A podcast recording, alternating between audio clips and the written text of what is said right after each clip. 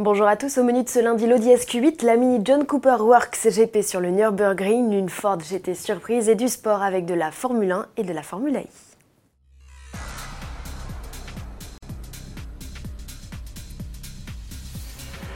Un nouveau membre débarque dans la famille Q8, c'est le SQ8, une version sportive du SUV coupé qui n'échappe pas à la nouvelle mode chez le constructeur aux 4 anneaux.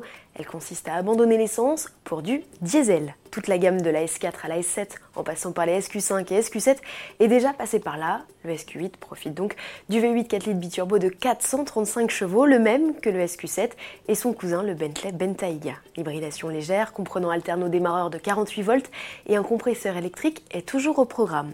Au chapitre performance, pas d'évolution comparé à ses jumeaux, le 0 à 100 km/h est toujours exécuté en 4 secondes 8. Toujours surprenant pour des mastodontes de ce gabarit. Pour parfaire le comportement routier du SUV, Audi greffe de série ou en option a confirmé les 4 roues motrices et directrices, le différentiel sport ou encore les suspensions pilotées.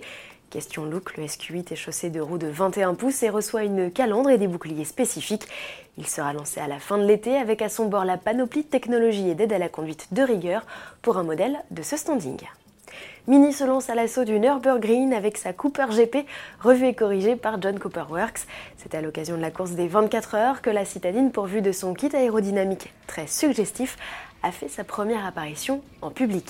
Sous le capot, elle embarque à 4 cylindres turbo essence de plus de 300 chevaux, de quoi lui permettre d'améliorer son chrono sur la boucle nord.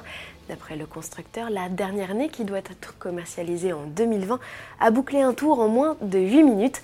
C'est donc 30 secondes de mieux que la précédente génération, forte de seulement 218 chevaux. Précisons que cette mini JCW GP ne sera proposée qu'à 3000 exemplaires.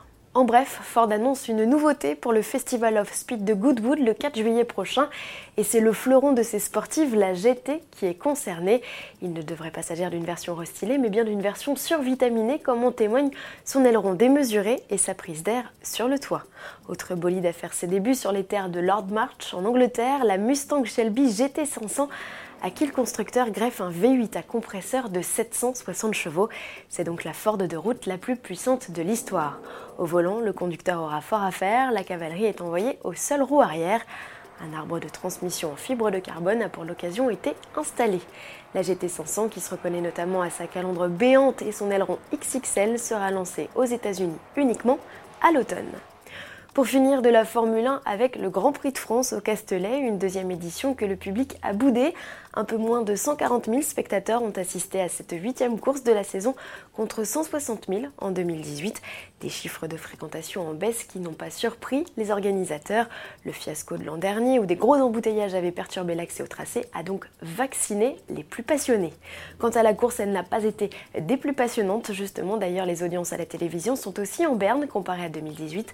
Pour la deuxième année consécutive, Lewis Hamilton s'impose, il devance son coéquipier Valtteri Bottas et le jeune Charles Leclerc de l'écurie Ferrari. Au championnat, le pilote britannique s'échappe un peu plus avec 36 points d'avance sur son premier poursuivant.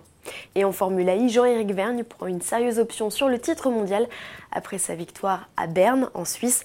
Le Français a résisté à la pression de Mitch Evans et de la pluie en fin de course. Le Français décroche son troisième succès de la saison après être parti en pôle. Une chance, car quelques secondes après le départ, un carambolage XXL a entraîné un drapeau rouge et l'interruption de la course pendant 20 minutes. Prochain rendez-vous à New York les 13 et 14 juillet pour les deux ultimes courses de la saison. À demain.